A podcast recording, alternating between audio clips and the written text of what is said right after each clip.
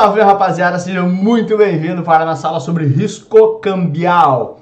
Essas aulas específicas de risco, né, que são aulas bem curtinhas assim, muitas vezes você não vai, uh, você vai dizer assim, putz, não precisava nem ter assistido essas aulas. Então, se você é, domina mais esses riscos, talvez essas aulas mais curtinhas de risco cambial, risco operacional, você nem passar, né? Mas sempre bom dar uma reforçadinha, né? Então, o que é o risco cambial? Lembrando que risco é a possibilidade de algo sair diferente do que eu imagino, e isso tem a ver com variação cambial, variação de moeda estrangeira.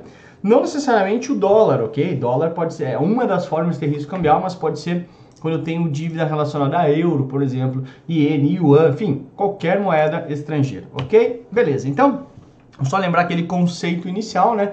Em algumas aulas específicas de risco eu volto nisso. O que é risco? É por chance de algo sair diferente daquilo que eu, que eu tinha eventualmente uh, imaginado, né? A gente não consegue eliminar todo ele, né? A parte que chama do risco sistemático, né? Mas ele deve ser minimizado. A história é mais ou menos assim. Ok, beleza. O que, que acontece? Vamos supor.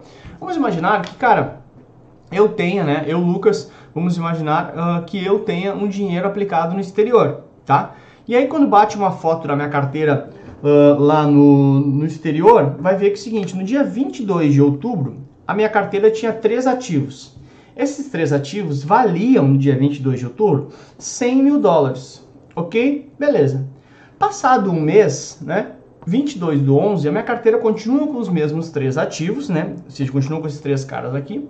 E não teve oscilação da carteira, ou seja, os títulos não oscilaram. Eventualmente, um título caiu e os outros dois subiram, fazendo com que a carteira ainda continuasse valendo os mesmos 100 mil dólares.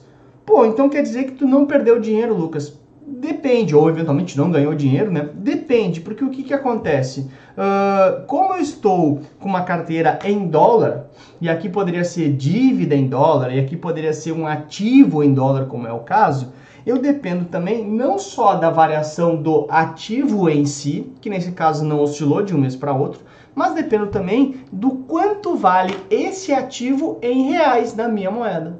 Isso se chama risco cambial. Porque o que, que acontece? Na situação que eu criei aqui, a minha carteira de um mês para o outro não oscilou, que é o que está aqui. Porém, mesmo assim, eu tive perda de 60 mil reais.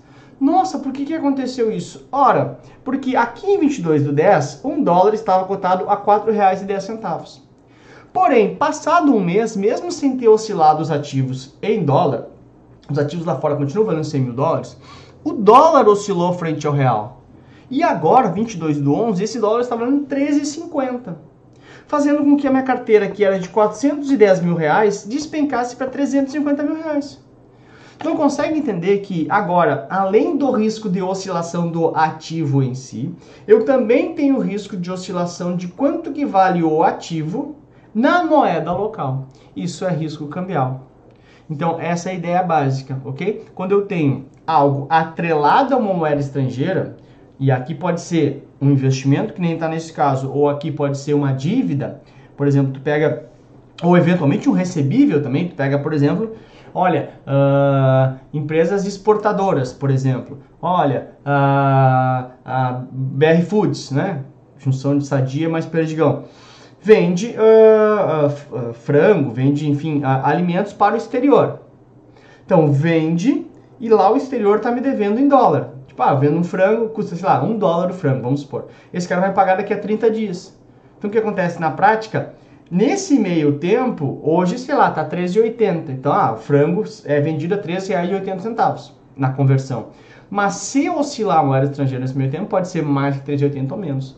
Então eu tenho que fazer de alguma forma para diminuir o risco cambial. Posso fazer, né? Não que eu deva. Né? Seria, é aconselhável que se diminua isso, tá? Então essa é a ideia básica. Então, aqui a gente já vai direto para a prática, né? Porque não tem mais muito o que falar sobre isso, que é o seguinte, olha só. Seu cliente possui uma dívida em dólar, que vence em um ano. Nesse caso, para realizar uma operação de hedge, ou seja, de proteção, você deve indicar que tipo de operação. Então, o que acontece? Meu, o carinha está aqui, ok? E ele deve, tem uma dívida. Só que essa dívida aqui, ela é em dólar.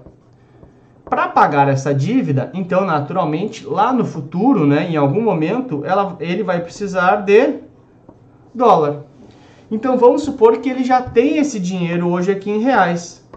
Se ele já tem o dinheiro em reais, o que, que ele pode fazer? Ele poderia comprar já dólar. Então, ah, devo mil dólares. Então, ah, hoje é quanto? Ah, 3.800 reais. Então, eu pego os 3.800 reais e já compro os mil dólares. Conseguiu entender? Porque ao transformar em dólar, independente de quanto está valendo dólar, eu já tenho dólar. Então, eu não tenho mais a preocupação. É diferente de ficar com esses 3.800 reais, supondo que seja 3.800 dólares, né? Uh, por quê? Porque aí se o dólar for para 6 reais, eu tô ferrado, eu continuo com 3.800 reais, ok? Então o que, que ele deveria fazer para fazer proteção? É isso aqui, aplicar em um fundo cambial. Por quê? Aplicar em um fundo cambial, né? É, de novo, é, nem sempre é dólar, ok? Mas é, é o mais comum, tá? Mas aplicar em um fundo cambial, vamos supor que ele siga o dólar, o que, que vai acontecer? Se o dólar subir, a minha aplicação no fundo cambial sobe junto. Então, é como se fosse comprar dólar. Ah, e se cair, Lucas? Ele cai também. Mas também eu estou precisando fazer hedge, então se ele cair, a minha dívida cai. Então, essa é a ideia básica, ok? Então, a letra B, então, a resposta é a letra A. A letra B não é porque ele fala ah, aplicar em fundo de renda fixa.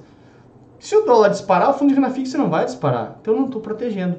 Sempre que eu quiser me proteger de alguma coisa, eu devo me juntar a essa coisa. Então, querem proteger de inflação, tem que comprar inflação.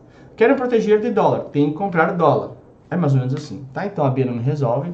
A C, vender dólar a termo. Eu preciso de dólar para pagar a dívida. Eu tenho que comprar dólar a termo, seria uma solução, não vender.